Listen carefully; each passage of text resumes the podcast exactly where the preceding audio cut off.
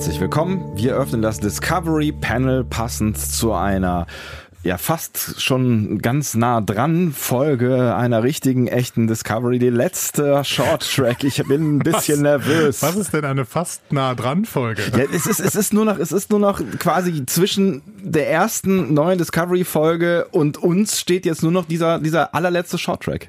Das stimmt. Merkst du nicht die Spannung, wie sie in der Luft liegt und quasi Ach, jetzt jetzt merke ich ja? auch. Hui. Oh. The Escape Artist heißt der Short Track, über den wir heute sprechen wollen. Und wir sind auf dem Panel heute Andreas Dom und Sebastian Sonntag und wir wünschen euch ausdrücklich und äh, ausnehmend ein wundervolles neues Jahr. Frohes neues Jahr alle zusammen. Sebastian, wie geht's dir?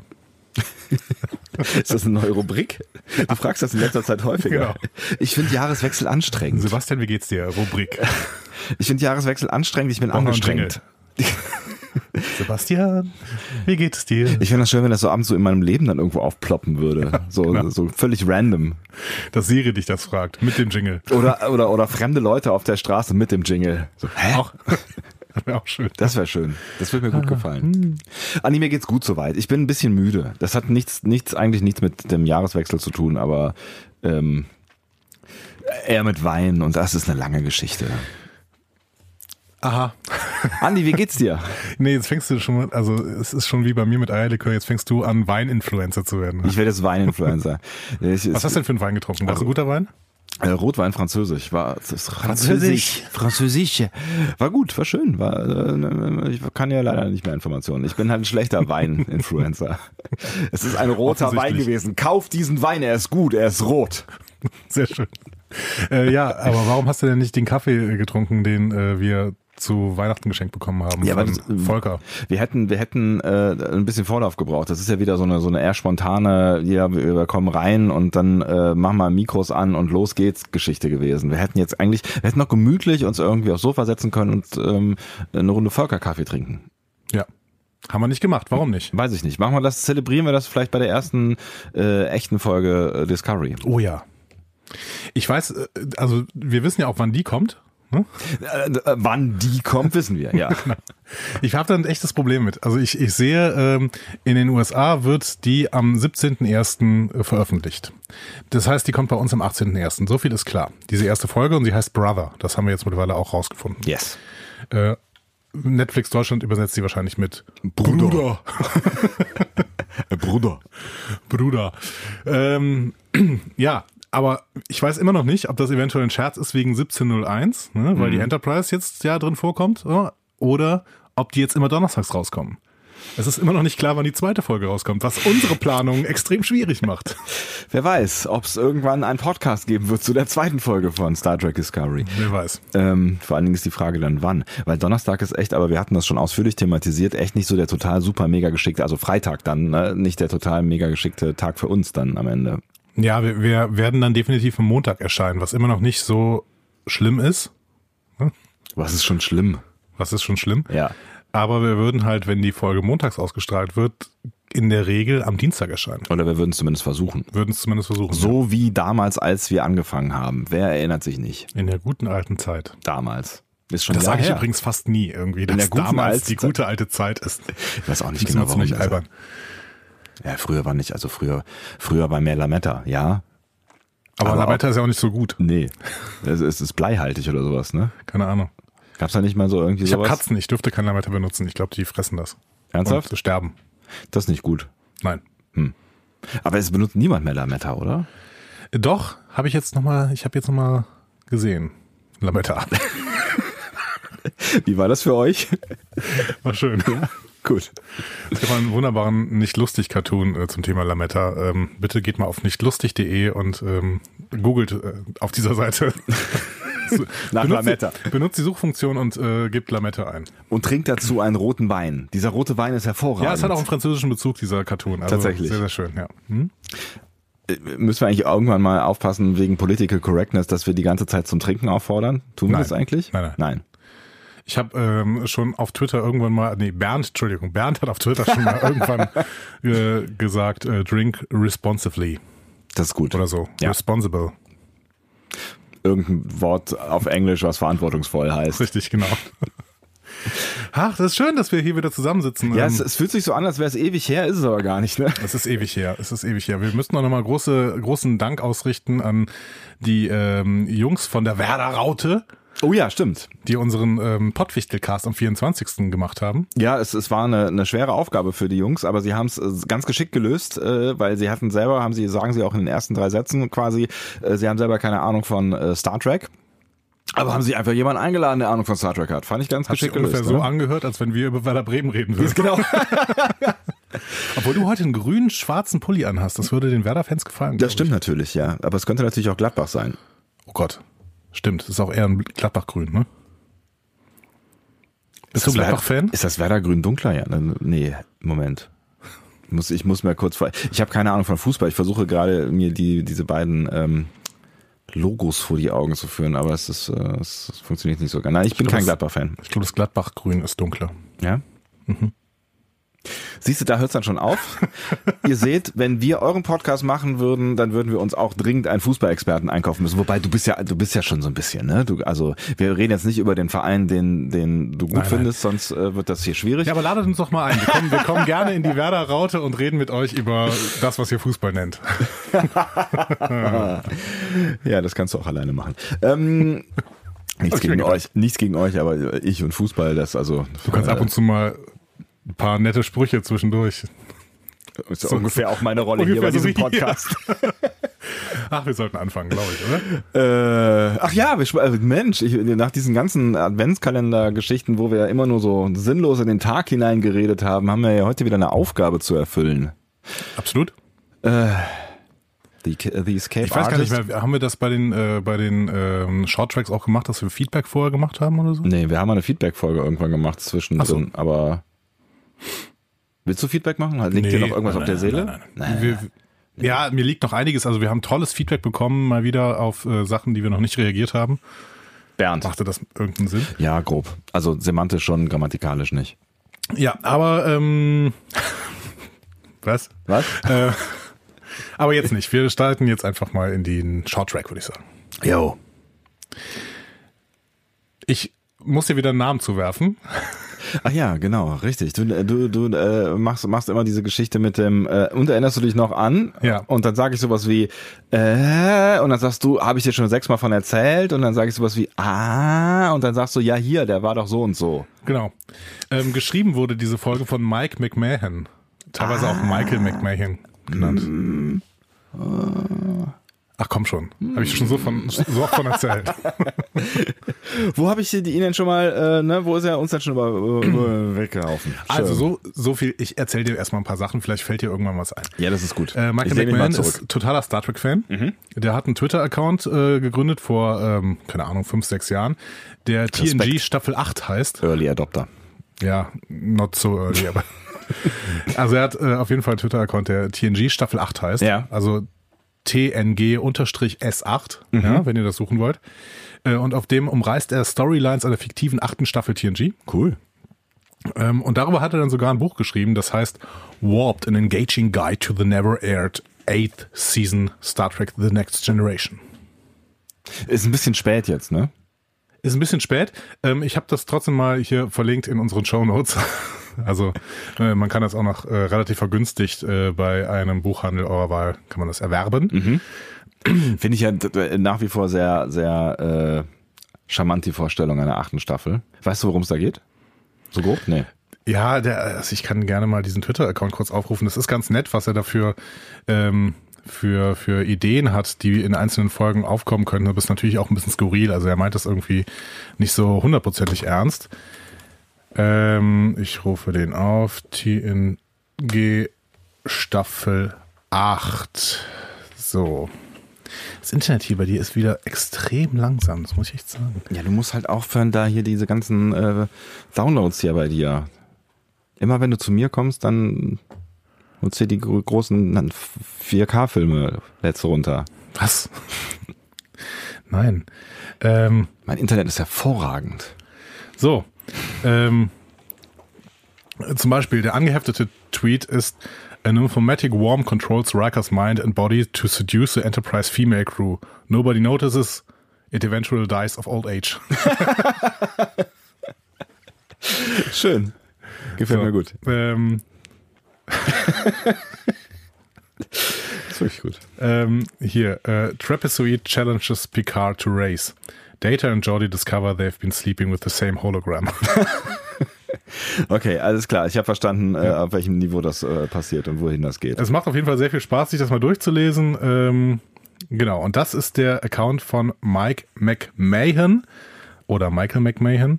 Ähm, er taucht äh, in den meisten Stellen eher als Mike McMahon auf, aber er heißt original Michael. Das ist okay. Ähm, der ist bekannt geworden, vor allen Dingen, und jetzt kommt es langsam vielleicht bei dir, durch die Produktionsarbeit an Comicserien. Zum Beispiel, ne? Das Discovery Panel Mysterium.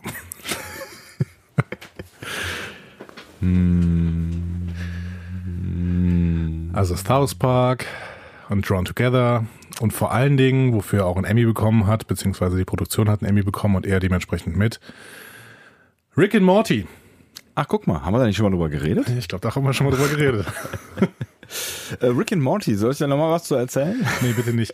Aber ähm, Ich bin jetzt dementsprechend, mittlerweile in Staffel 3. Guckt das bitte. Also ihr ihr müsst das alle gucken. Das ist großartig. dementsprechend weißt du aber doch auch, was Michael McMahon denn in der nächsten Zukunft machen möchte. Äh, die Animated-Serie von äh, unserer neuen, was auch immer das sein wird. Genau. Lower Decks, die animierte Star So. Trek-Serie, die neue. Er wird hauptverantwortlicher Produzent, äh, Executive Producer quasi Mhm. und ähm, darf sich hier auch mal austoben, genau wie Michael Chabon das bei Calypso gemacht hat. Oh, finde ich gut. Ja. Ich finde das ganz schön. Dementsprechend haben wir schon mal so eine kleine Vormerkung, wie denn eventuell diese animierte Serie aussehen wird. Vor allen Dingen, welchen Humor sie eventuell haben wird. Mhm. Hm? Wenn sie den Humor hat, äh, den man bei ihm auf Twitter lesen kann, dann äh, einverstanden. Ja, genau. Also die Frage ist, ob dir der Humor in diesem Shorttrack hier uns überzeugt. Aber das werden wir später hören, denke ich mal. Regie führen wird Rain Wilson. Rain Wilson, ist das nicht der Nachbar gewesen bei Hör mal, wer da hämmert? Alter. Das ist gleichzeitig der Hauptdarsteller dieses äh, Track, äh, Ah, guck mal, Shorttracks. sieh doch mal eine an. Echt? Der, ach, das ist ja ein Ding. Genau. Das, das ist der, der Kerl, der sich quasi selber auch mit reingebracht hat in die äh, Serie. Ja, War das nicht so, dass er irgendwie... Äh, der wollte unbedingt, ja. der wollte unbedingt und hat äh, irgendwen der aus dem Producer-Team angehauen und gesagt, hey, wollt ihr nicht irgendwie Matt in die Serie mit integrieren? Ähm, weiß ich nicht mehr genau. Das war, glaube ich, in einem, in einer, einer der Dokus. Ähm, Der war auf jeden Fall ja. sehr interessiert an bei Star Trek mitzuspielen. Er ist bekannt geworden durch das amerikanische The Office Mhm. mit Steve Carell. Äh, und überhaupt, hast du mal diese Version, diese amerikanische Version gesehen?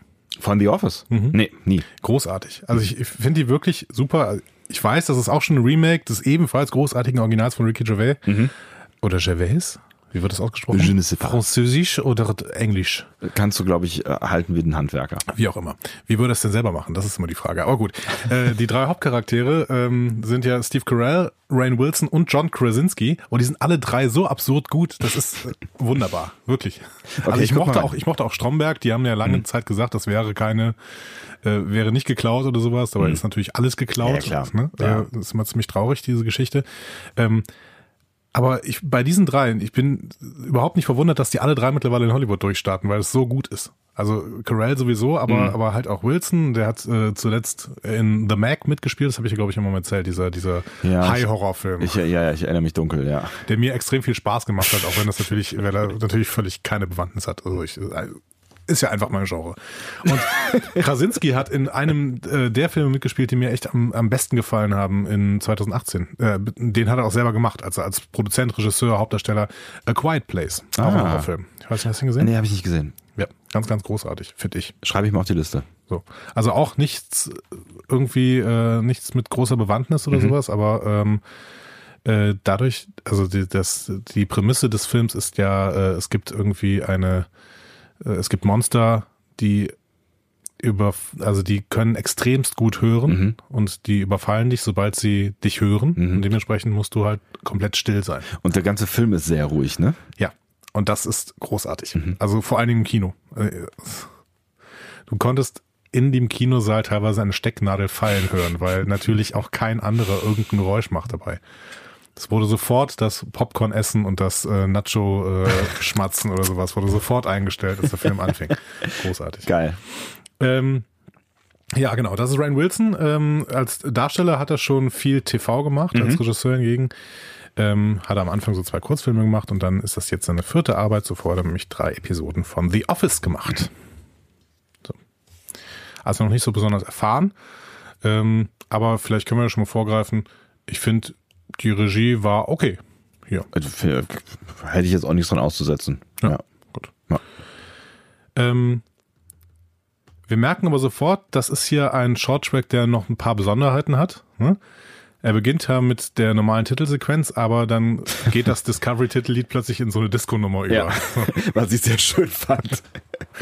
Ja. Ja, mich hat erstmal ein bisschen schockiert und ich habe gedacht, hä, was soll das? Ja. Es wird ja auch nicht weiter, weiter erklärt, ne? Also Nee. es wird ja dann, also, ne? Ja. Keine Ahnung. Hat sich einfach Jeff Russo mal ein bisschen. Es wird am Ende wieder aufgenommen, ne? Also das, ja. aber das, das war's dann halt auch. versucht. Ja. Ja. Keine Ahnung. ähm, und dann sehen wir Harry Mudd sofort, äh, der von äh, einem großen, maskierten, weiblichen Kopfgeldjäger, äh, oder um hier mal gendergemäß zu sagen, von einer großen, maskierten Kopfgeldjägerin äh, an einen Telleriten namens Taryn Crit übergeben wird. Und der äh, nimmt Matt sofort auf und beschuldigt ihn sofort, ja, du hast mit meiner Schwester geschlafen und dann den Sacred Cudgel, heiligen Knüppel der Familie. Es, genau. man, man sieht ihn ja günstigerweise da am Ende noch. Ich habe mich Ja. auch gefragt, was das, was das Ding ist und habe dann irgendwie, ne, also man, man äh, erfährt ja, es ist irgendwie eine Waffe, aber ich konnte mir auch nicht wirklich was drunter vorstellen, ehrlich gesagt, als ich das so, mein Gott, ja, okay, Ein heiliger Knüppel halt irgendwie. Ja. Whatever. Whatever.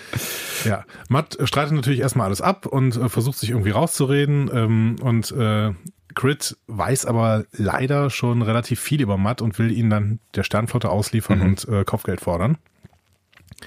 Ähm, und zählt dann die verschiedenen Straftaten Matts auf. Und äh, Matt äh, kommentiert das dann sehr, sehr suffisant. Ne? Also du hast dann äh, irgendwann mal diesen Satz, he was a duke, hardly counts as a regicide. What are we attempting to murder now? Accuracy?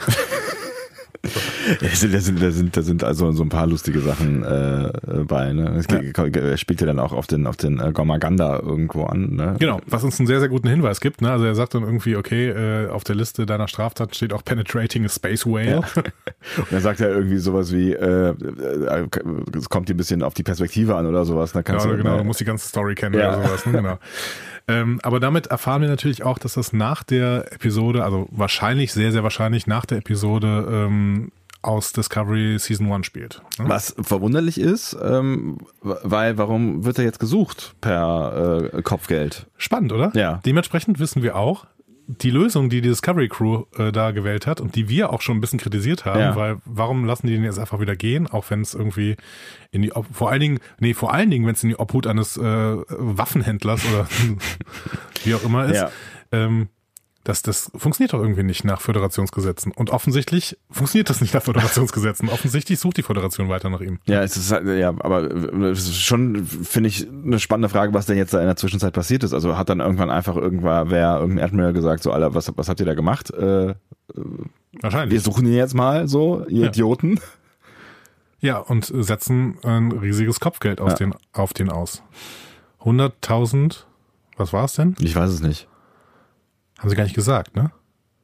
Also hinterher, äh, Platinum? Äh, hinterher spricht er von, von, von Platinum auf jeden Fall. Platinum. Aber, äh, Platinum. Gold, Gold, Pla, Platin. Gold, Goldgepresstes gepresstes Platinum. Platinum. Da ist das P. Ähm, aber an der Stelle weiß ich jetzt gerade gar nicht, ob die überhaupt was gesagt haben. 100.000. Ich weiß auch nicht mehr genau. naja. Ähm, Hat die Föderation irgendeine Währung? nee, eigentlich nicht. Es gibt ja kein ist Geld mehr. Es, ne? Genau, es ist, gibt ja eigentlich diese Situation, dass es kein Geld mehr gibt, außer bei den Ferengi und deswegen wird die Währung quasi auf DS9 wieder eingeführt. Hm. Weil das hätte halt nicht funktioniert, dass alle einfach alles kriegen können bei Quark. Stimmt. Aber in dem Replikator, glaube ich, können sie doch alle, also diesen, diesen Café, wo ab und zu mal Bashir mit Ja, stimmt. Garak drin sitzt, da können sie einfach kostenlos essen. Warum geht man überhaupt zu Quark? Ich habe keine Ahnung. Um sich zu vergnügen wahrscheinlich. Dabo-Mädchen und äh, Hoto Sweeten. Und da gibt's bestimmt dann auch den, den geilen Syntohol. Das ist richtig gute. Das ist richtig gutes Zeug. Das richtig gute Zeug. Ja. Okay. Also Matt protestiert. Sagt dann so, hm, ja, ne Quatsch, ich war noch nie in so einer Situation wie jetzt. Und in, genau in dem Moment ähm, ändert sich dann so ein bisschen sein Ausdruck, äh, der Ausdruck auf seinem Gesicht, mhm. als ob er sich nicht mehr so ganz sicher sei. Ja. Äh, was ich auch einen sehr interessanten äh, Gedanke, äh, Gedanken finde. Also vergisst er manchmal seine eigene Lebensgeschichte? Weiß er teilweise nicht mehr, wann er lügt? was, was, was ihm ja zuzutrauen wäre bei den ganzen Geschichten, die er offensichtlich andauernd erfindet und äh, in denen er sich ja auch zurechtfinden muss. Ja. Ne? Finde ich total interessant. Ja. Weil dieses Phänomen gibt's ja durchaus, ne? Mhm. dass man irgendwie immer denkt, okay, ich mache das Richtige. Und das kommt nachher auch nochmal, ne? dazu später mehr. Er blickt auf jeden Fall auf seine Zeit zurück, also sich genau in einer Situation wie dieser befand. Und wir sehen dann äh, einen ersten Flashback, nämlich die Gefangenschaft bei Klingon oder bei Vork. Ist das, ist das Walk wirklich? Ich, keine Ahnung, ich hatte mich auch gewundert, weil es waren, waren ja offensichtlich Klingonen, aber äh, hell. Also sehr hell. ja. Also entweder es war Walk oder es war ein anderer sehr heller Klingone ja. und ähm, die Zelle sah auch so aus wie in Choose Your Pain, hm. was durchaus auch dafür sprechen könnte, dass es am Anfang Walk gewesen ist. Ja. Ja, kann ja, kann ja, kann ja, kann ja sein. Ich, ja. Ich habe jetzt keine Darsteller-Credits, ähm, die habe ich extra nachgesucht ja. Äh, für Shazatativ gefunden, aber ähm, es waren, glaube ich, auch nicht alle Darsteller-Credits tatsächlich aufgeführt. Mhm. Keine Ahnung.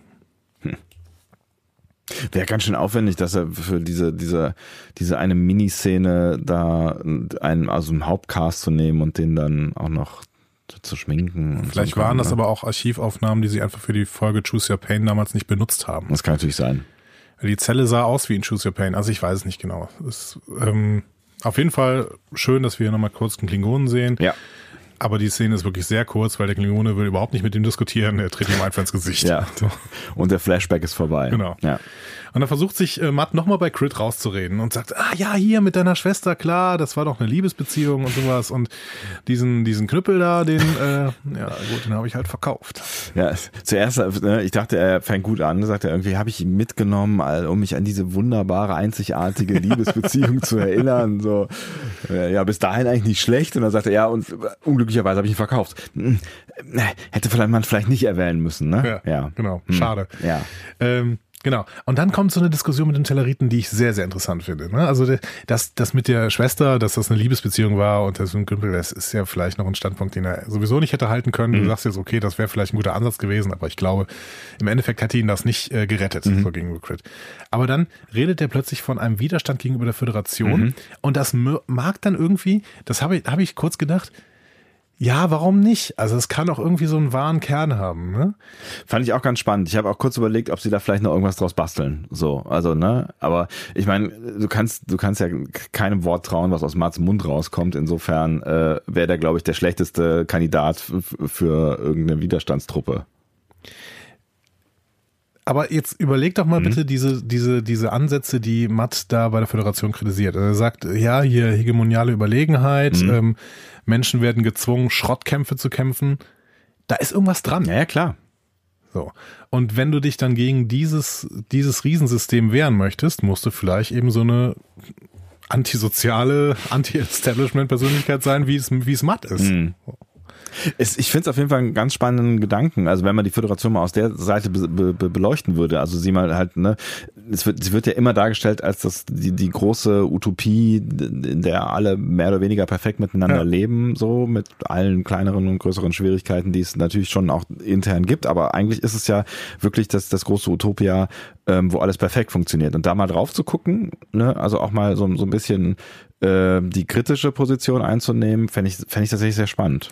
Weil man muss sich ja grundsätzlich fragen, gibt es irgendeine Gesellschaftsform, die alle Lebensentwürfe, die es gibt, ineinander vereint und sie toleriert?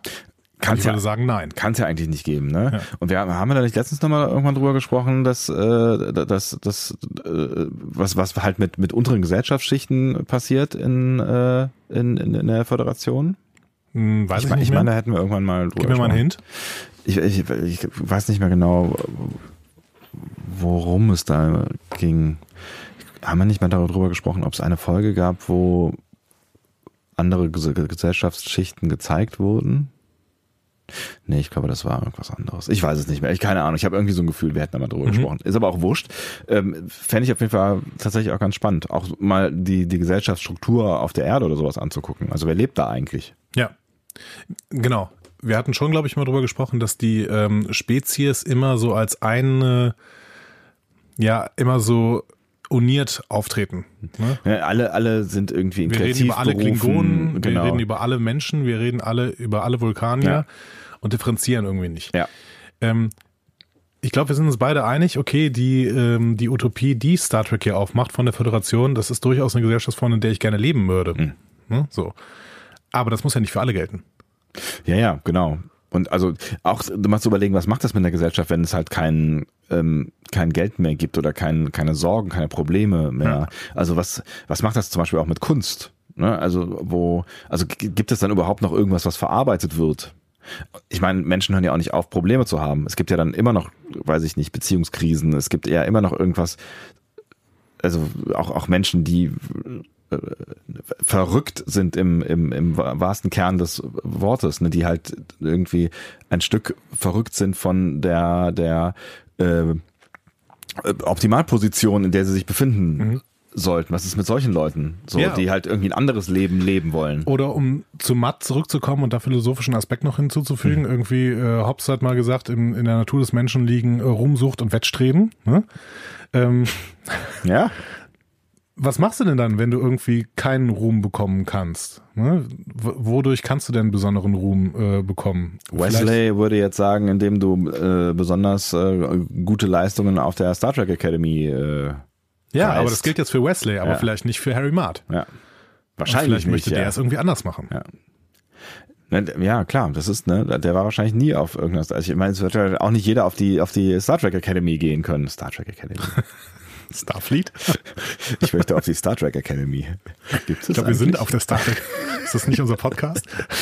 Das ist ja genau. Das ist, äh, Warum nennen wir uns nicht Star Trek Academy? Das hätte viel besser funktioniert. Da hätten wir alle anderen. Ah, super, Mann. Die Idee kommt dir jetzt, nach, Es- es- nach über einem Jahr. Star Trek Academy klingt so ein bisschen wie, wie aus den 80ern. Da gab's doch hier, wie hießen das? Äh, Police Academy, diese fürchterlich schlechten. Da gibt's, da gibt's jetzt einen neuen Teil oder sowas. Ich meine, die, oder das glaube ich nicht. Es ist, ich meine gelesen zu haben, die drehen einen neuen Teil. Oder die planen zumindest einen neuen Teil zu Wie viele drehen. Teile gibt's denn da schon? Neun, oder? Nee, ich glaube, das wäre jetzt der achte. Okay. Ich war, also, das sind die wirklich wichtigen Fragen. Ja, auf jeden Fall ähm, finde ich, finde ich den Gedanken, dass ähm, Matt irgendwie ein, ein Widerstand mit seiner gesamten Lebensweise vielleicht auch einfach einen Widerstand gegen die Föderation ähm, verkörpert und sich dann irgendwie im Kampf gegen das System sieht und sich irgendwie dann auch als Held sieht statt als Bösewicht, finde ich gar nicht mal so uninteressant. Und wenn er alleine der Widerstand ist am Ende, das wäre ja. Ja. auch okay, ja. Ja, genau. Spannend. Irgendwie- Ja, auf jeden Fall. Es, es ist auf jeden Fall eine spannende Perspektive auf die Föderation. Also ich finde, find, also ich würde da auch gerne noch mehr von sehen, von dieser, von dieser Perspektive. Ja, vielleicht gehören zum Widerstand dann tatsächlich, ja auch seine, seine Frau und ihr Vater, der irgendwie ja auch nicht so richtig föderationsmäßig ist Hm. als Waffenhändler, oder? Ist die Frage, wo die sind. Keine Ahnung. Ja, vielleicht war es er ja auch nur auf Shoppingtour quasi, ne? Gerade jetzt. Alles in allem, Crit lässt sich von Matt nicht überzeugen. und dann gibt's weitere Flashbacks. Ähm, äh, wir gehen zuerst in ein äh, Orion-Gefängnis. Ja. Äh, dann kann er da zwar so einen Wachmann überzeugen, indem er ihm einfach extrem viel Geld verspricht. so. Aber dieser Wachmann ist offensichtlich nicht so schlau wie seine Vorgesetzte. Die weiß nämlich, dass es äh, Kameras gibt in der Zelle, hat das alles gesehen, schickt den Wachmann weg und ähm, wirkt Matt dann relativ schnell ab. Matt versucht dann noch irgendwie mit ihr zu flirten. Ähm, Besonders schön grün. genau. Hm. It's greener on the other side. Und Always. mit einem ähm, mit einem Satz, der dann nochmal wiederholt wird im nächsten Flashback, gehen wir dann in diesen nächsten, Flashback. Da gibt's dann eine sehr kleine weibliche Kopfgeldjägerin, die irgendwie Matt äh, am, am Haken hat quasi. Ne? Die führt ihn so hinter sich her und sucht nach ihrem Schiff. Und er macht sich darüber lustig, versucht dann aber auch irgendwann zu flirten und äh, verspricht ihr ein Date unter 27 Monden. Toll. Also Toll. sie ist nicht beeindruckt. Nee, irgendwie, äh, ne, also eigentlich läuft es immer gleich. Ich frage mich, wie er dann wirklich aus den Situationen dann immer wieder rauskommt, weil eigentlich läuft es echt immer gleich und ähm, alle verdrehen die Augen und keiner äh, geht so wirklich darauf ein, was er da so erzählt. Ne? Auch wenn es dann so, es immer so den kleinen Moment gibt, wo du denkst, so, ah, gibt's ja auch äh, hier bei der äh, Green Lady, ne? Mhm. Aber dann merkst du, jetzt? ja Ja. genau, aber dann merkst du sofort so, ah, ne, nee, nee, nee. Aber ähm, spannend. Also bis zu diesem Zeitpunkt ist Matt in allem, was er tut, der absolute Verlierer. Ja. Äh, also sowohl in den Folgen mit Kirk, als auch in, bei der Discovery, als auch schließlich hier in diesen ganzen Flashbacks und auch mit Crit. Er ist der Verlierer. Ja. Und wir sehen dann am Ende, okay, ähm, er, er versucht zwar noch so einen letzten Ausbruchsversuch, aber im Endeffekt kommt es zu einem äh, Rendezvous mit dem Sternenflottenschiff USS The Milo. Da bin ich schon drauf gespannt äh, gewesen, was du mir jetzt äh, darüber erzählen wirst. Äh, toll, nichts, was ich darüber erzählen. Schade. Also das, ich dachte, äh, da gäbe es jetzt irgendeine schöne Geschichte. Nein, das sieht so äh, ein bisschen aus wie die Shenzhou. Das heißt, das ist die, ja, das hatte ich mal gelesen, was das für eine Klasse ist. Moment. Äh, das finde ich jetzt wahrscheinlich nicht so schnell. Ach. Hm, hm, hm, hm. Ja, es ist äh, irgendeine bestimmte Klasse. Und die ist bestimmt klasse. Oh Gott. Äh, Walker-Klasse. Nee. Walker-Klasse? Walker Texas Ranger? Äh, die USS Shenzhou ist ein Raumschiff der Sternenflotte der Walker-Klasse im 23. Jahrhundert. Ja. Ich finde, das Schiff sah aber auch nach einer anderen Klasse aus. Ähm, also das, keine Ahnung. Es sah ein bisschen, ich finde es klar, sah- sie sah kleiner aus. Kleiner als die Shenzhou? Ja, weil ich irgendwie dachte, weil dieses, auch die Gondeln so ein bisschen kürzer waren und es alles so ein bisschen runder wirkte, dachte ich, vielleicht ist es ähm, kleiner. Ne? I don't know. Ich weiß es nicht genau. Ich, ich, ähm, Ist ja auch nicht so wichtig am Ende. Ja, ich hatte da irgendwas, ich hatte da irgendwas gelesen, mir irgendwas aufgeschrieben, aber jetzt ist es weg. Keine Ahnung. Ich finde das jetzt nicht. Verdammt nochmal. Verdammt nochmal, ja. Ähm, gut. Ähm, aber auf jeden Fall treffen sie auf diese USS die Milo und ähm, der äh, Crit sagt, ja, hier, ich habe Mary Mudd für sie und äh, in dem Moment wird der Captain der de Milo sofort relativ uninteressiert. Aber sagt so, ja, dann komm halt mal rüber. Ne? Ja. So. Ähm, ja, und dann wird Crit halt relativ schnell enthüllt, ja, das ist überhaupt kein Matt, sondern eher ein Matt-Replikant oder so ein Android. Ähm, und äh, Crit wird dann auch relativ sauer ne, und äh, schlägt Matt auch einen Arm ab. Und dann sehen wir, okay, darunter ist halt Technik, das heißt definitiv, das ist ein, ein Androide und äh, dann kommt nur noch der Satz, if I had any money, I'd be sipping jippers on a beach somewhere. Woran dann auch alle anderen Mats, die da irgendwie in diesem äh, Ja, Raum ja. stehen, wo sie alle, wo sie alle Replikanten halt reinpacken, äh, mit einstimmen. Ja. Habe ich nicht kommen sehen, tatsächlich. Nee, ich auch nicht. Aber andere, andererseits ist es natürlich, ähm, also wenn man sich ein bisschen mehr vergegenwärtigt, wie denn diese Mud-Story bei TOS läuft, dann wäre es natürlich relativ klar gewesen eigentlich. Ne? Das ist ein direkter Verweis auf diese TOS-Episode Mud. Da hat Harry ja quasi den ganzen Planeten von äh, Robotern beherrscht, ne, die alle irgendwie sehr menschlich waren. Einer von den Replikanten hat sogar ähm, das originale Outfit aus iMud an. Also wenn man diese, dieses, dieses, Echt? keine Ahnung, diese Garage äh, Ja. guckt, die da Die Garage. wo sie die alle abgestellt haben. Also einer sieht äh, original aus wie der Matt aus der Episode. Ah, wie geil, das habe ich gar nicht drauf geachtet. Das ist cool. Und auch da haben wir ja diese ganzen Roboter, die auch seine Frau verkörpern, die ihm dann nachher auf den Nerv gehen. Das ist ja quasi der Kniff aus der iMatt-Episode am Ende, ne, Ja. dass Kirk sagt, okay, und du verbringst jetzt hier deine Zeit mit den ganzen äh, Robotern Mhm. deiner Frau. So. Ähm, ja, aber trotzdem eine schöne Auflösung eigentlich. Ja, eine ne, so. total schöne Auflösung. Ne? Also ich meine, es, es macht natürlich so ein bisschen das auf der einen Seite wieder schwä schwächer, was ähm, was wir quasi die ganze Zeit gesehen haben, weil es nicht der Original-Matt war, aber ähm, wir erfahren dann ja dann quasi in der letzten Szene, die du jetzt gleich noch beschreiben wirst, dass das durchaus ja dann alles dem Original-Hirn mehr oder weniger entspringt. So, ne? Absolut. Ja. Und wir ähm, sehen hier tatsächlich, dass er mal eine Runde gewonnen hat. Ja. Hat er. Zum allerersten Mal. Also bis hierhin, wer weiß wie das, ne? Also ich habe gedacht, die, die Methode, die kannst du halt auch nur irgendwie äh, zwei Wochen lang machen, bis, bis das dann alles in sich zusammenfällt und du musst halt früh genug wieder aufhören, ne? Also du, ne, sonst wirst du halt irgendwann, also das spricht sich ja rum und irgendwann steht dann halt die äh, lustige Kopfgeldjägerin da und äh, wird dann selber irgendwie, also, ne? Möglich. Also es werden diese, diese äh, 100.000, was auch immer, die da auf ihn ausgesetzt werden worden sind, wenn der jetzt irgendwie als Kopfgeldjägerin äh, den Matt für, keine Ahnung, 50.000 verkauft und er macht es zehnmal, dann können diese 100.000, die die Föderation aufgesetzt, äh, ausgesetzt haben, Ja. relativ egal sein. So. Ja, klar, dann kann er immer irgendwie was anderes anbieten am Ende. Ne? Genau. Es ist ein, ist ein, ein geschickter äh, Schachzug in, in mehrere Richtungen. Ne? Also einmal macht er, macht er da richtig äh, Kohle mit, aber es ist halt auch so ein, so tatsächlich dann so ein Stück Widerstand gegen die äh, Föderation. Ne? Also das ist ja äh, auch, auch ein genialer Plan am Ende irg- irgendwie. Ne? Absolut. Ja. Und deswegen hat er funktioniert. Und deswegen ist es äh, auch schön, dass man nicht mehr in Runde gewonnen hat. Also es waren weder Kirk noch Burnham noch Stamets waren irgendwo da, um ihn äh, zu, Ja.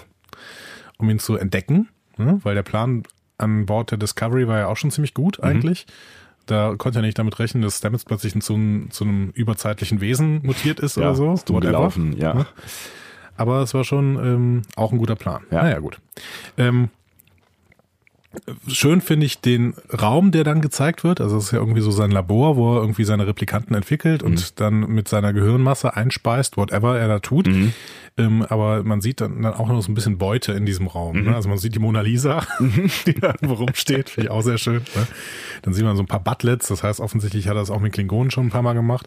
Äh, und auch den Helm, äh, Helm, Helm. den Helm, den Helm, den äh, in Magic to Make the Sanest Man Go Mad Mhm. getragen hat. Es ist, es ist die Brücke seines Schiffs, oder? Ja, es ist irgendwie die Brücke, aber auch sein Labor. Also, Mhm. keine Ahnung. Vielleicht ist es auch so nur so ein, ein Einraumschiff, das er da fliegt oder so. Ein, ein Raumschiff. Ein Einraumschiff. Ein Einraumschiff. Ein Einraumschiff. äh, und äh, dann äh, hat er ja nachher noch diesen Sacred Cudgel in der Hand. Ja. Genau.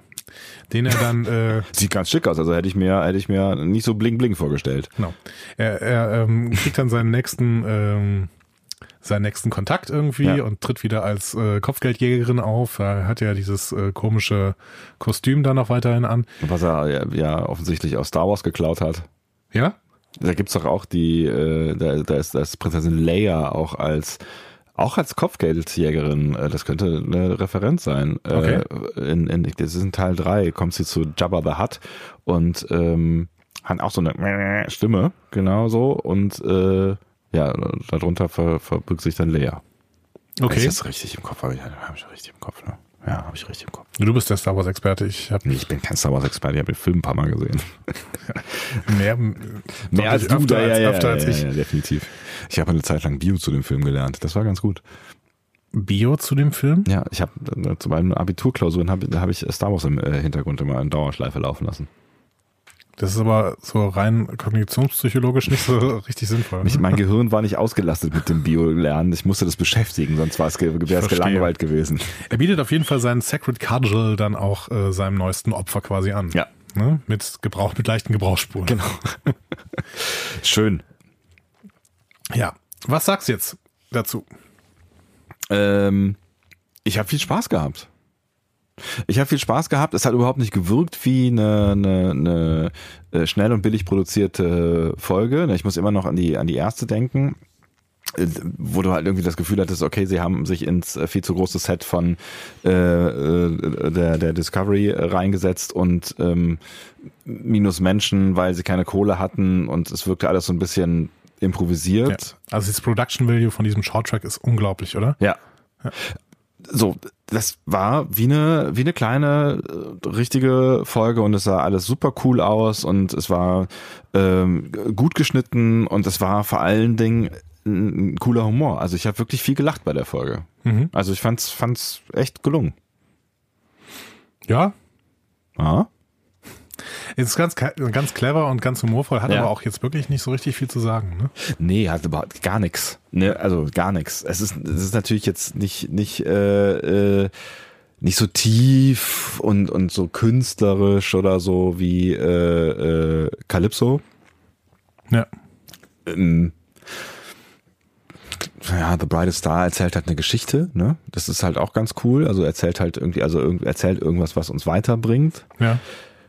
Also wenn du jetzt irgendwie einen Sinn suchst äh, in der Folge, wahrscheinlich hat, hat, hat sie keinen größeren, außer dass, dass wir eine kleine Episode aus äh, Mats Leben erzählt bekommen. Und vielleicht dann das halt irgendwann wissen, im Gegensatz zu jemandem, der, wenn Mats dann nochmal auftaucht in der zweiten Staffel, äh, der das nicht gesehen hat. Aber es ist halt die Frage, ob das irgendeine Relevanz hat. Aber ich war, ich war gerne 15 Minuten mit ihm unterwegs, weil es Spaß gemacht hat. Hm. Also ich finde, wir haben hier irgendwie relativ klassisches Star Trek, auch wenn wir auf der Seite des Antagonisten mal sind. Ja. Also es ist zumindest Pseudo-Antagonisten, ne, wie man auch immer äh, nennen will, aber es ist eine Nebenfigur und die begleiten wir mal ein bisschen äh, und das relativ klassisch.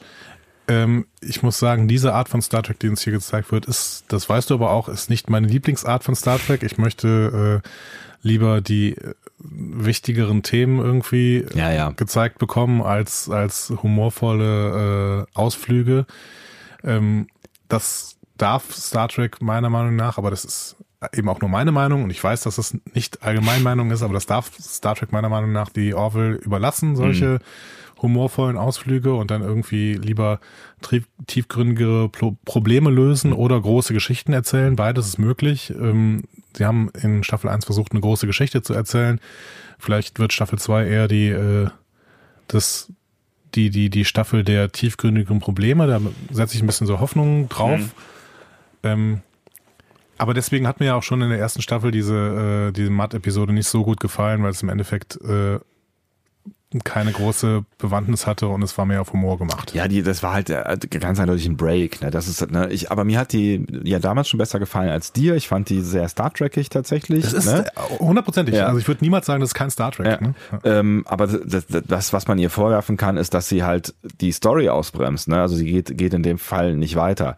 So, und das, das kann man jetzt The Escape Artist ein Stück weit auch vorwerfen. Also es bringt, bringt halt niemanden irgendwie weiter. Ich finde das mit dem Humor, wo ich ja auch sonst immer sehr, sehr eher kritisch bin, äh, was Humor in Star Trek angeht, aber überhaupt gar nicht schlimm, weil er von Matt kommt und das funktioniert für mich so. Nee, das es ist nicht schlimm. Ne? Nein. Nee, also ich finde, es funktioniert tatsächlich auch gut für mich. Also die, die Figur funktioniert für mich gut als humoristische Figur, weil sie halt auch, ähm, weil sie halt auch eine Tiefe hat am Ende. Also ne, der, ist, der ist ja unfreiwillig komisch, so, so ein Stück weit. Also seine Art ist ja irgendwie komisch, aber mit seiner Art macht er ja zum Teil böse Dinge, also eigentlich fast nur böse Dinge. Und das macht, macht die Figur, finde ich, so spannend und ähm, für mich auch komplett erst nur mit diesem Humor, der da durchkommt. Der, also der Humor kommt ja nicht durch die Person, sondern so durch das, was wir sehen, also wie es gezeigt wird. Ne? Vielleicht ist das für mich das Problem. Ich habe irgendwie keine, keine positiven Gefühle gegenüber Matt. Ich, ich Oh, ich viele. Den, Doch. ich finde den halt irgendwie, der nervt mich so ein bisschen. Nee, mich nicht. Aber das, nochmal, das Hm? Hat seine Berechtigung. ich weiß, diesen Satz sagt man eigentlich nicht, aber es hat seine Berechtigung. Und es ist auch, es ist auch ganz klar Star Trek und es ist äh, irgendwie auch kein dumpfer Humor. Ich niese jemanden an und der hat ein Schleim im Gesicht. Ne? Also da kriege ich ja auch ganz schnell irgendwie Pickel. So, Ja. das ist, ähm, das ist auch nicht, das finde ich ganz schlimm. Das kann man von mir aus The Orwell oder sonst irgendwem überlassen oder vielleicht auch lieber besser keinem. Ja. Es ist ein schöner Wortwitz, der hier drin ist und äh, auch, auch klug geschrieben und Mhm. Ja. ähm, alles gut. Aber also, wenn ich Humorepisoden sehe, dann, dann finde ich das ganz schön, wenn ich das bei den Ferengi beispielsweise habe Mhm. auf DS9. Das sind tolle Humorepisoden deswegen, weil ich halt auch ähm, so zu, zu Rome, Nock und äh, Quark habe ich, hab ich halt Gefühle, Mhm. positive. so. Und dementsprechend freut mich das, wenn ich da irgendwie eine Humorepisode wie, keine Ahnung, kleine grüne Männchen sehe oder sowas. Ne? Aber ich finde, ne, Ferengi ist, finde ich, kein schlechtes Beispiel, weil die, die kommen ja auch in ähm, TNG schon relativ am Anfang vor, ne? Und immer mal wieder. Und da haben die auch schon eine Humorebene, aber nicht, weil die witzig sind oder sein wollen, sondern weil da- das, das Draufgucken auf sie witzig ist, weil sie sich Ja. halt seltsam äh, verhalten.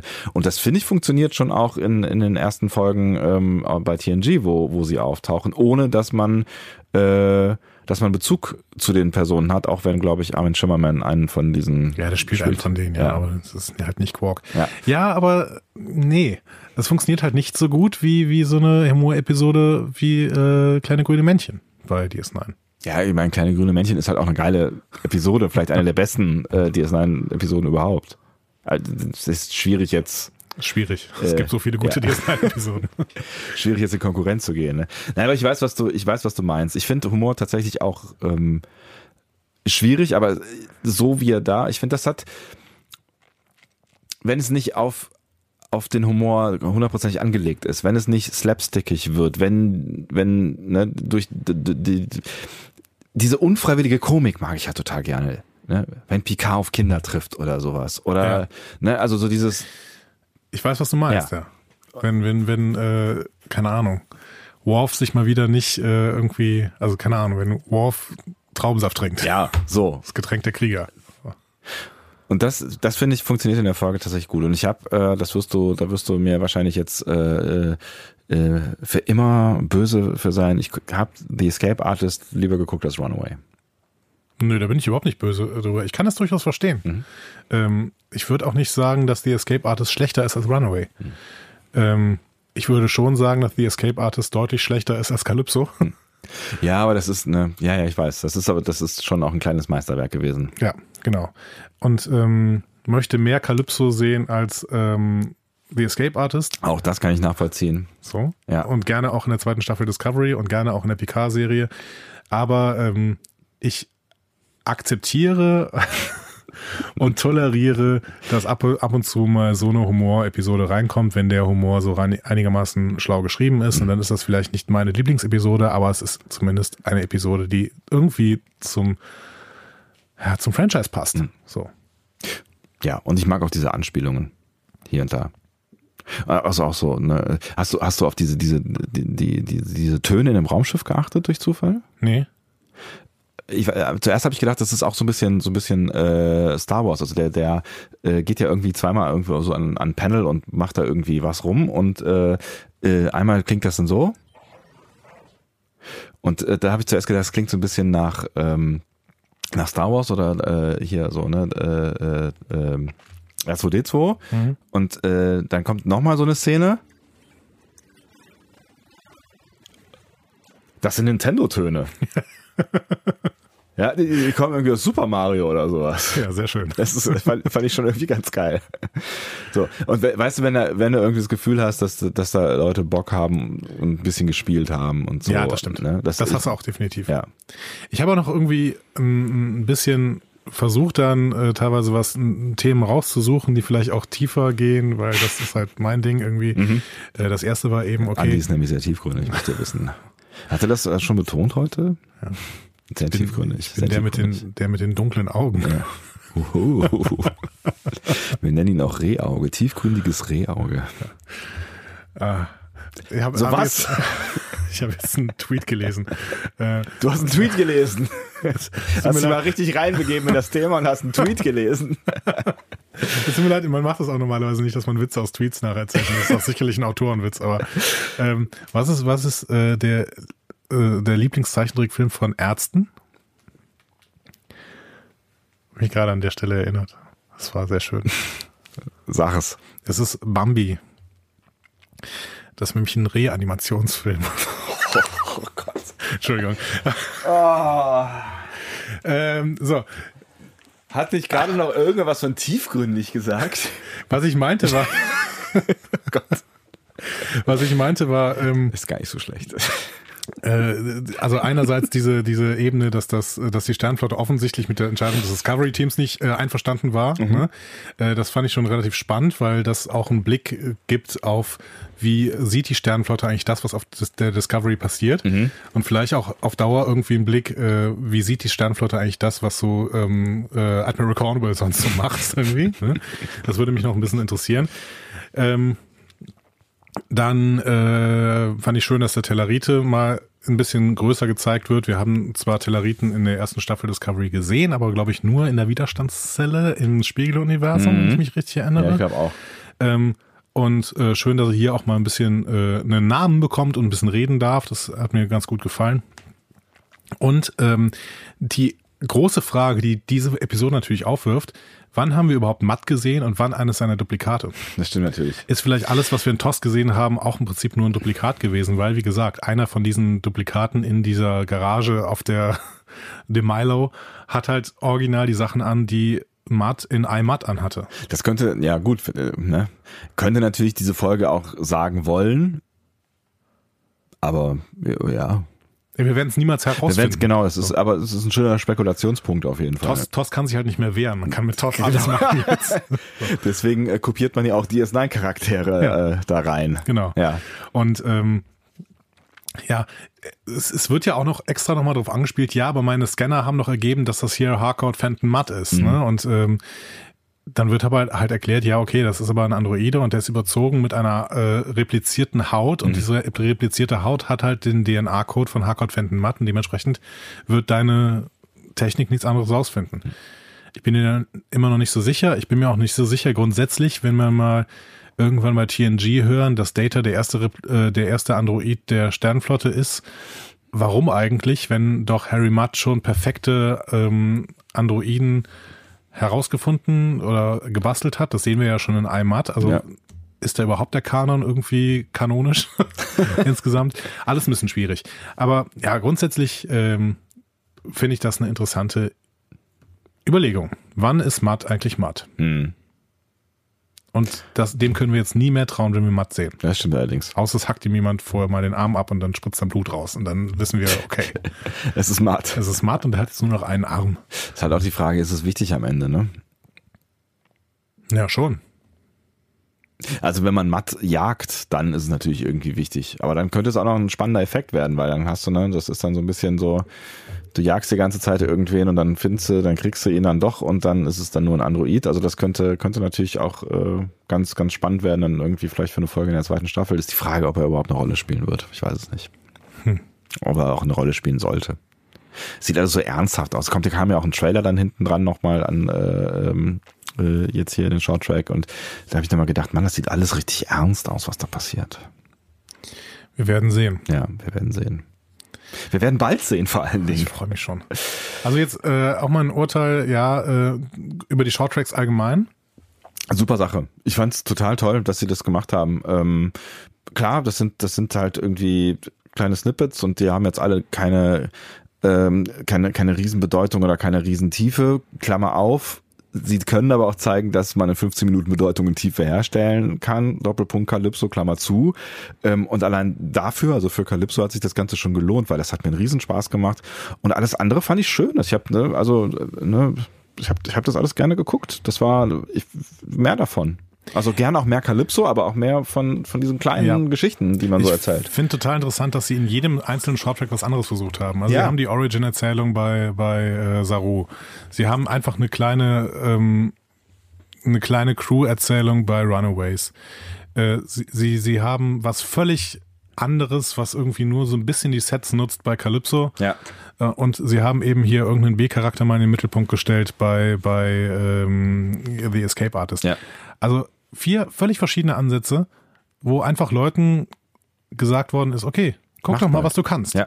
So, guck doch mal, was, was denn deine Vision auch eventuell für eine Wirkung hat. Ne? Vielleicht sagt man auch, vielleicht hat man Michael Chabin auch gesagt, hör mal, du sollst jetzt bald die Picard-Serie entwickeln. Überleg doch mal, was so dein Ansatz ist und probier ihn mal aus. Ja. Probier ihn mal für 15 Minuten aus.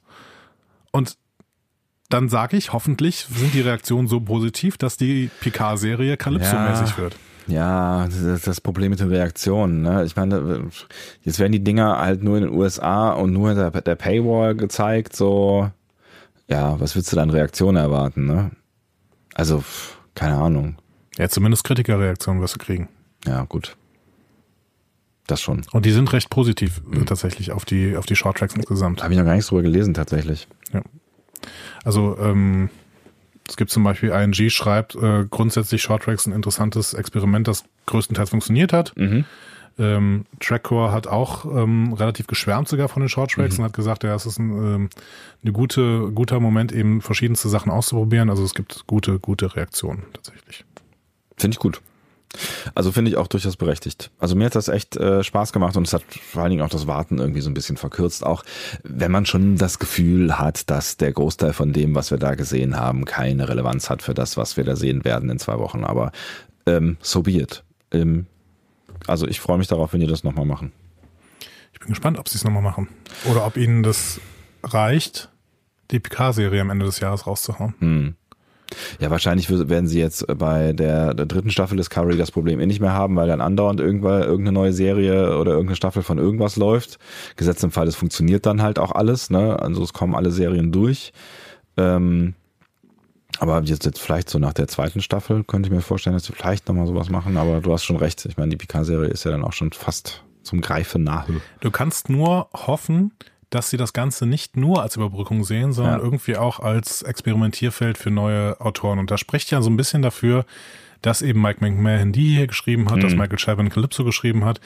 Ähm, auch, dass die Regisseure sich vielleicht nochmal ausprobieren, dass das Olatoto Sunsami äh, sich auch nochmal kurz äh, mhm. betätigen darf und sowas. Ähm, ja, vielleicht ist es auch als Experimentierfeld gedacht und dann sehen wir neue Folgen. Wenn es nur zur Überbrückung gedacht ist, dann ähm, werden wir vielleicht jetzt noch ein paar Shorttracks sehen mhm. in 2019, aber 2020 sehe ich dann schwarz. Ja, ver vermutlich äh, macht das dann keinen Sinn mehr. Ich meine, man muss natürlich auch sagen, ähm, egal wie kurz du das jetzt irgendwie Ne, also auch diese 15 Minuten, die werden eine ganze Menge Geld gekostet haben. Ja, ne? klar. Ne? Also auch wenn das alles auf Sparflamme gedreht wurde, aber ähm, ja, es kostet trotzdem halt viel Geld. Ja, definitiv. Allein die Schauspieler. Ja. Ja, ja. Ja, ja, das heißt, das haben wir hinter uns gebracht. Vier Shorttracks. Und das heißt auch, äh, wir stehen direkt vor der zweiten Staffel Discovery. Ist das verrückt, wer hätte das kommen sehen? Zwei Wochen. Es ging ganz schön schnell am Ende dann doch, ne? Total. Ja. In zwei Wochen werden wir die erste, erste Folge Discovery, zweite Staffel sehen. Ich freue mich sowas von. Wir haben gar keine, wir haben gar keine äh, Folge gemacht, wo wir schon mal unsere Erwartungen besprechen. Wir haben das eigentlich die ganze Zeit ja, gemacht. Wir haben die ne? ganze Zeit, ne? genau. Ich habe auch drüber nachgedacht, ob wir das noch machen müssen, äh, aber ich, ich finde, wir haben echt viel drüber geredet. Also auch ja. in, in, vielen verschiedenen Konstellationen, auch mit verschiedensten Menschen äh, schon echt relativ viel äh, drüber geredet. Und es ist ja auch so ein bisschen müßig noch ähm, weil man einfach nicht so wirklich viel weiß. Ne? Also klar, wir wissen jetzt schon deutlich mehr als vor einem halben Jahr, aber ähm, es ist halt immer noch so ein bisschen die Frage, was, was stricken sie daraus jetzt? Ja. Deswegen jetzt nun mal der Verweis, es gibt so ein paar neue Featurettes, äh, eins, wo ähm, der Pike mal ein bisschen im Vordergrund steht. Es gibt auch viele neue Bilder, die man sich angucken kann. Ähm, schaut es mal. Ähm, es ist im Prinzip nur ein immer größerer also es sind immer größere Appetithappen mhm. quasi. Ja. Damit wir wirklich Appetit bekommen, aber wir brauchen ihn nicht mehr. Wir beide sind. Äh, wir sind on fire. Wir sind on fire. Ja. Und ich erinnere mich noch daran, dass, dass wir hier äh, gefühlt gestern darüber gesprochen haben, ob wir jetzt dringend nach der ersten Staffel noch eine zweite Staffel brauchen und uns gar nicht so sicher waren und irgendwie uns darüber gefreut haben, dass dass jetzt erstmal so ein bisschen Pause ist, weil wir kurzfristig ähm, angefüllt waren. So. Und man, man muss sagen, es hat gar nicht so lange gedauert. Ne? Ja, wir waren frustriert vom Ende. Ja. Das muss man schon sagen. Ja. Und ähm, es waren halt auch, also ich habe das hier, ich habe das letztens auch nochmal auf Twitter äh, tatsächlich gesagt, die Folge 13, also hier ähm, Lorca Turns Evil. Ja. Und ähm, so hieß sie. Genau. ungefähr. Und die letzte Folge hier, wo Lorel plötzlich die Bombe bekommt. Ja. Ähm, ja, das waren schon Tiefpunkte. Das waren beides Tiefpunkte und sie waren halt relativ am Ende, so ja. dass irgendwie die Fäden so lose zusammengeknotet sind und dann gucken wir zurück und sehen quasi nur, nur so ein Wirrwarr, wo am Anfang auch wirklich viel, viel geordnete Struktur drin ja. war, die sich gut angefühlt hat, die teilweise wirklich Höhepunkte hatte. Also ich kann dir jede Szene, die in diesem Rebellencamp im Spiegeluniversum spielt, kann ich dir nachzeichnen, ja. weil ich sie so großartig fand. Ich fand es auch super. Alles und die Stimmung, ja. die da vermittelt wurde, beispielsweise. Ja. Aber auch in, äh, in der ersten Halbstaffel auf der Discovery, das war alles ganz toll und dementsprechend, ha, ich freue mich. Ich freue mich auch. Zwei Wochen, dann hören wir uns tatsächlich hier wieder. Dann relativ sicher an einem Montag. Ja, definitiv am Montag. Also wir, wir äh, haben ja heute, wenn ihr diese Folge jetzt wirklich am ersten Tag des Erscheinens hört, ist äh, Montag der siebte und ähm, am 21. Äh, erscheinen wir dann mit der ersten Folge Discovery. Und dann wieder wöchentlich. Mensch, das wird verrückt. Ja, wir werden sehen, wie wöchentlich. Ich bin mir noch immer ja. nicht so sicher. Aber dass wir irgendwie wöchentlich erscheinen, davon gehe ich jetzt mal grob aus, weil sie ja vermutlich eine Folge pro Woche raushauen werden. Ja, stell dir mal vor, am 21. kommt sofort auch die zweite. Und da stellen wir vor, am 21. kommt sofort die äh, komplette Staffel, dann ist unser System kaputt. Was machen wir denn dann? Keine Ahnung. Dann aufgeben. Schließen wir uns für eine Woche hier ein und nehmen einfach alle Folgen auf und hauen die raus. Nein, keine Ahnung. Was, oh, das ist, das wäre echt schwierig, wenn ja. die so eine Netflix-Nummer fahren, aber das macht CBS All Access nicht, weil sie jede, weil sie monatelang ihre Abonnenten ziehen wollen. Ja. Ja, wahrscheinlich nicht. Und da sitzen wahrscheinlich auch viel zu viele Leute, die so viel zu lange Fernsehen gemacht haben und sowas sagen wie, äh, wozu braucht man einen Cliffhanger, wenn die ganze Serie schon draußen ist und so. Ich mag das auch nicht. Also ich mag das nicht, dass eine ganze Staffel erscheint. Wir haben da, wir haben da auch schon mal irgendwann drüber geredet, ich glaube am Ende der ersten äh, Staffel und da bin ich mit Designated, Sur äh, Designated Survivor gekommen als Beispiel ähm, und ich kann es nochmal äh, kurz sagen, ich fand es da zum Beispiel doof, dass das wöchentlich erschienen ist. Da hatte ich keine Lust zu warten. Das ist für mich nicht eine Serie gewesen, wo ich warten wollte. Die Ja, aber wollte ich ich kann- gucken, die wollte ich- bingen. Aber ich kann dann ja auch warten. Ich kann ja am- Anfang warten und mir die gesamte Staffel dann. Und- ich machte, ich habe das gerade, was ich wollte dich eigentlich noch fragen, was du in den Ferien geguckt hast jetzt irgendwie. Also du hattest keine Ferien, aber was du jetzt irgendwie zwischen den Tagen geguckt hast. Hast du irgendwas Schönes geguckt? Äh, tatsächlich ähm, am 1. Januar Katertag äh, war Romcom-Tag. Okay. Also Und was hast du da gesehen? äh, Notting Hill. Nee, also ach so, Love Actually, äh, traditionell auch zu Weihnachten natürlich. Ne? Okay, äh, der, der geht, der geht einmal im Jahr, finde ich. Das ist, das ist schon, kann man, äh, kann man ich schon nie machen. komplett gesehen. Nee? Nee. Mach das mal. Ja. Also Love Actually finde ich ist tatsächlich, ähm, Ja, Ich habe viele Szenen davon gesehen. Christmas is all around me. Und äh, hier äh, Rick Grimes von The Walking Dead spielt da mit.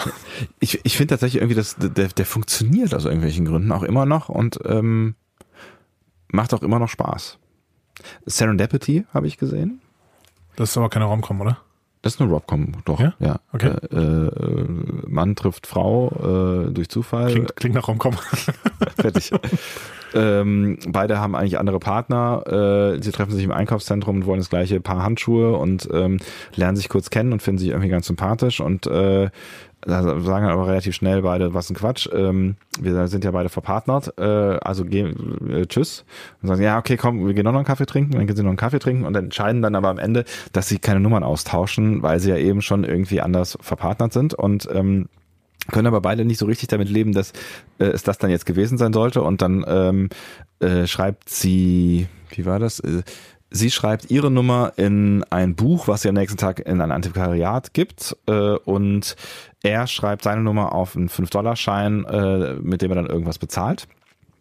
Und äh, deswegen Serendipity, ne, die wollen dann das Schicksal quasi entscheiden lassen. Also wenn sie füreinander bestimmt sein sollen, dann äh, wird einer von beiden, äh, eins von beiden Gegenständen quasi, ein, einen von beiden Gegenständen finden. Ja, und der Film erzählt dann halt die Geschichte, ob das dann funktioniert oder auch nicht. Ist schon, ist schon sehr romcom. Crazy. Ja. Und dann noch, noch eine mit Cameron Diaz, was zuerst total fürchterlich klingt, weil alles mit Cameron Diaz ist ja, also, ne? Aber ich weiß nicht mehr, wie er heißt. Irgendwas mit Gesch Liebe geschenkt. Also äh, Serendipity ist auch ein alter Film, ähm, aber den, den kann ich tatsächlich äh, nach wie vor empfehlen. Äh, wenn man wirklich auf Cheesiness steht, kann ich auch den mit Cameron Diaz, ich versuche gerade noch herauszufinden, wie er heißt, kann ich den auch mit Cameron Diaz und Kate Winslet in äh, den beiden Hauptrollen ähm, empfehlen. Ah ja, Liebe braucht keine Ferien. Ist das nicht auch mit, mit Jack Black und so? Mit Jack Black und Jude Law, ja. Ja. Und der funktioniert auch. Also, der, also verkatert an, äh, an am Silvestermorgen oder irgendeinem irgend so Weihnachtstag kann man den, kann man den gut gucken, finde ich. Okay. Ja. Und äh, ich habe Magnolia nochmal gesehen. Oh ja, sehr schön. Ja. Der hat allerdings äh, so ein bisschen das Rom-Com-Gefühl äh, zerstört, weil er Das hat er nicht. ich habe der ich hatte ihn ich, ich habe ich tatsächlich über Serendipity habe ich gedacht so irgendwie so äh, Zufall Schicksal bla ähm, könnte könnte man nochmal Magnolia gucken den ich so lange lange lange nicht mehr gesehen habe und ihn Magnolia, ganz kurz, äh, leicht episodischer Film von Paul Thomas Anderson, beziehungsweise episodisch, weiß ich nicht, sie verstricken sich ineinander. ja ähm, ja ja. schon episodisch erzählt Ja. ja. Ähm, und extrem lang, irgendwie drei Stunden, acht Minuten, wenn ich das richtig erinnere. Ähm, ich glaube, wir sind beide Fans von dem Film und haben uns auch schon äh, in der Vergangenheit darüber unterhalten. Allerdings habe ich ihn lange, lange nicht mehr gesehen und hatte ihn nicht mehr so düster in Erinnerung. Mein Gott, ist der düster. Sehr, sehr düster, äh, aber ein großartiger Film äh, mit, mit dem besten Tom Cruise, den ich je gesehen habe, denn Ja. er spielt sich selbst. Ja, korrekt. Oh, es, ist, es ist so spooky, oder? Ja. Dieser Typ ist so. Ach. Aber ist auch nur eine Nebenfigur, aber trotzdem äh, ganz, ganz Es großartig. sind ja alles nur Nebenfiguren am Ende. Also es gibt gibt's eine richtige Hauptfigur? Und wenn ja, ja, wer Quiz, hat. Quiz Kid ist schon, Findest du? ja, finde ich schon. Weil er die meiste Airtime hat? Ja. Ja. Also schaut euch mal Magnolia an, ähm, wenn ihr irgendwie einen richtig miesen Abend haben wollt. Einen langen, miesen Einen langen, miesen Abend mit einem guten Film. Ja. Ja der, ist, der, ist, wirklich toll, aber das, ich glaube, so schnell werde ich ihn nicht nochmal gucken. Nein. Ja. Ähm, So viel zu Filmtipps aus äh, den 2000ern oder sowas. ich habe hab, ich hab, ich hab eine ganz neue Serie geguckt. Wirklich? Eine Netflix-Serie, die mit der BBC co-produziert äh, worden ist und in äh, England der richtig heiße Scheiß ist. Den guckt, das guckt in England wirklich jeder. Jeder? Ja.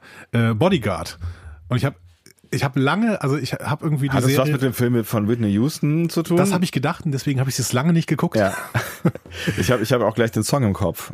Ja, äh, aber nein. Will always love you. Ja, danke. Aber nein.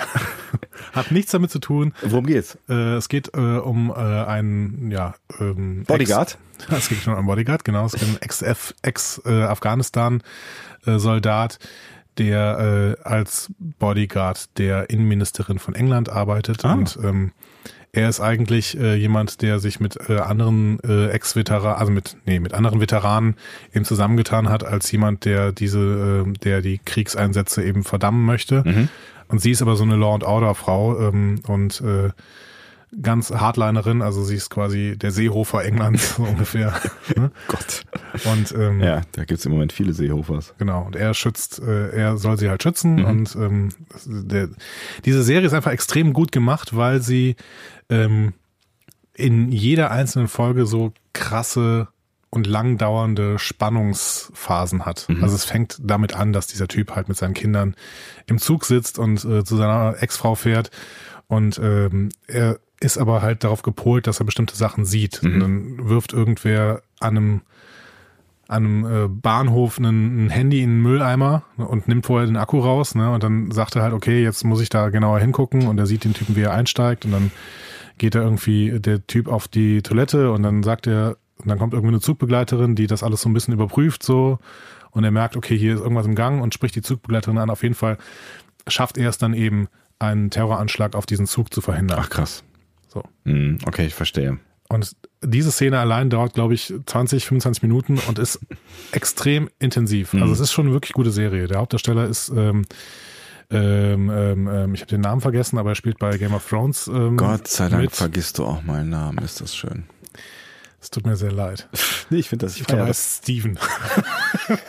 Steven von Game of Thrones. Steven von Game of Thrones. Er spielt bei äh, Game of Thrones äh, den äh, einen, einen der Könige. Ich meine, es ist Rob Stark. Ja, er spielt Rob Stark. Er spielt aber hier ohne Bart. Äh, und ähm, er macht das sehr, sehr gut. Er ist Schotte. Ähm, ich habe das deswegen, ich habe es versucht auf Englisch zu gucken. Es war ein bisschen schwieriger. Ich bin dabei geblieben, ähm, aber ich habe zwischendurch mal auch mir dann nochmal kurz irgendwelche Dialoge auf Deutsch angehört, weil ich nicht verstanden habe, was sie da erzählt haben. Kann es mal sein, dass Steven Richard heißt? Richard Madden vielleicht. Ja. okay, so heißt er. Alles Aber klar. Nennen wir ihn Steven. Ich kenne ich kenn den Typen tatsächlich, aber ich, ähm, ich habe Game of Thrones ja äh, noch nicht gesehen, weil ich äh, immer noch die Bücher lese. Das sind viele Bücher. Ich habe auch noch Serien geguckt, aber nichts Aufregendes. Ich habe mich lange damit der Frage beschäftigt, ob ich denn jetzt, wo äh, die letzte Staffel von House of Cards äh, kommt äh, oder auf Sky ja schon zu sehen ist, ob ich denn die vorletzte Staffel mir jetzt angucken kann, wo Kevin Spacey noch drin ist, ob das politisch korrekt ist, ähm, das anzugucken. Und ich habe die Frage dann äh, mit Ja für mich beantwortet und ähm, habe angefangen, die die fünfte Staffel zu gucken, die auch großen Spaß macht nach wie vor. Es Hast ist du dieses einfach abstruse Video von Kevin Spacey, wo er quasi seine Rolle spielt in, der, in seiner eigenen Küche? völlig, völlig, völlig, also was sollte das? Ich habe das Gefühl, der ist, der hat, der hat ein großes psychisches Problem. Also wenn ihr nicht wisst, wovon wir äh, reden, schaut euch mal auf seinem Account, also von dem von Kevin Spacey, äh, da ist gerade nicht so viel passiert in den letzten Wochen. Ähm, das Video an, was, was er da gepostet hat, das ist wirklich irgendwie strange. Also er spielt ganz klar seine Rolle aus, äh, aus House of Cards, aber nennt sich, aber er ist halt trotzdem Kevin Spacey und reagiert irgendwie auf die Vorwürfe, die ihm gemacht worden sind, in einer denkbar schlechten Art und Weise. Also es ist wirklich abstrus. Er, er muss sich ja jetzt im Januar das erste Mal vor Gericht ver, ver, verantworten. Ähm, ich habe überlegt, ob es eine Anspielung darauf ist, aber es macht irgendwie alles keinen tieferen Sinn. Das ist, ja, keine Ahnung. Es ist obskur und abstrus. obskur und abstrus. Ähm, und ich kann auch nur noch mal betonen an der Stelle, auch wenn äh, wir schon so viel über Rick. Äh, Du kannst jetzt übrigens alles sagen, es hört keiner mehr zu. Meinst du? Nein, es ist lange schon- vorbei. Wir Ist haben- lange vorbei. Ja. Der, der Shorttrack ist 20 Minuten vorbei. Es Ja, du hast, du hast völlig recht. Gott. Du kannst jetzt alles tun, was Dann du kann ich ja noch mal zu Rick und Morty kommen. Es ist wirklich. Hast du das mal gesehen? Ja, ich hab's, äh, es- ich hab's gesehen. Es ist, äh, ich hab's, ich bin nie reingekommen. Ah, ja, das stimmt. Wir haben, äh, da, auch darüber haben wir schon geredet. Ist mir zu schnell. Ich bin zu alt für den Scheiß. Oh, ich finde ich finde diese Ideen, die da drin sind, die sind so geil. Und es hört nicht auf. Ich bin jetzt in der dritten Staffel. Das ist, also das ist so, so ein, also die, wer auch immer sich diese Ideen aus dem Kopf gedrückt hat, ich müsste mich mal mit der Serie auseinander äh, Mike. McMahon wahrscheinlich. Ja, aber das, das wird er ja nicht alleine gemacht haben. Ja. Nein. Es, das, ist, das ist so ein abstruser Scheiß und ich feiere das unendlich. Diese, diese wirklich geilen Ideen, die da drin stecken. Groß, groß, groß, groß. Ja. Ich Versuch's noch mal Ich, ich irgendwann. werde es immer wieder versuchen. Irgendwann komme ich rein. Das habe ich bei, bei Game of Thrones war das für mich auch eine Schwierigkeit. Also da habe ich irgendwie äh, vier, fünf Anläufe gebraucht, bis ich wirklich reingekommen bin. Und dann habe ich's, ähm, habe ich eine Sucht entwickelt und werde ab nächstem Jahr große Probleme haben, wenn diese Serie vorbei ist. Ja, sie überlegen ja schon, wie sie da irgendwie Prequel, Sequel, bla, irgendwas zu Ja, sechs Stück haben sie äh, pilotiert, glaube ich. Hm. Oder werden sie pilotieren? Habe ich gehört. Das geht ja immer weiter. Ich muss noch mit, irgend, mit irgendwie muss ich noch einen, einen Podcast über die letzte Staffel Game of Thrones machen. Willkommen im Popkultur-Podcast Discovery Panel. Wir sprechen über alles, was nicht schnell genug weggesendet wurde. ähm, Homecoming soll auch richtig gut sein. Habe ich die erste Folge gesehen, bin auch noch nicht reingekommen, aber äh, basiert auf einem Podcast. tatsächlich. Ne, Eine der, der gefeiertsten Serien dieser Zeit basiert auf einem Podcast. Homecoming. Habe ich äh, auch äh, Dinge drüber gelesen, aber auch noch nicht geguckt. Und bei dem Podcast spricht äh, David Schwimmer von Friends, eine Friends, der äh, Personen, das ist ein fiktiver Podcast eben, äh, der sich genau mit diesem Thema beschäftigt, nämlich äh, PTSD-Leute äh, aus dem Afghanistan-Krieg werden in einer Einrichtung betreut. Und da steckt mehr dahinter. Mit Julia Roberts, die Serie. Wenn ihr das Gefühl habt, wir sollten mehr privat miteinander sprechen, damit wir das nicht alles rauslassen müssen in diese Welt, Das hört dann eh keiner mehr zu, es ist völlig egal, du brauchst jetzt mit niemandem zu reden. wählt jetzt die Eins, wenn ihr sagt, redet einfach, äh, solange ihr könnt, wählt bitte die Zwei. Wir beenden diesen Podcast jetzt. Ja? Es war schön, Reden Andi. wir privat weiter, Wir bitte? reden privat weiter. Alles klar. Das ist in Ordnung. Äh, In zwei Wochen dann mit einer ersten äh, Folge von uns zur ersten Folge von Star Trek Discovery Staffel 2. Es wird ganz groß. Wir freuen uns. Mehrere Löcher in den Bauch. Äh, Ich hoffe, ihr auch. Bis dahin. Tschüss. Tschüss.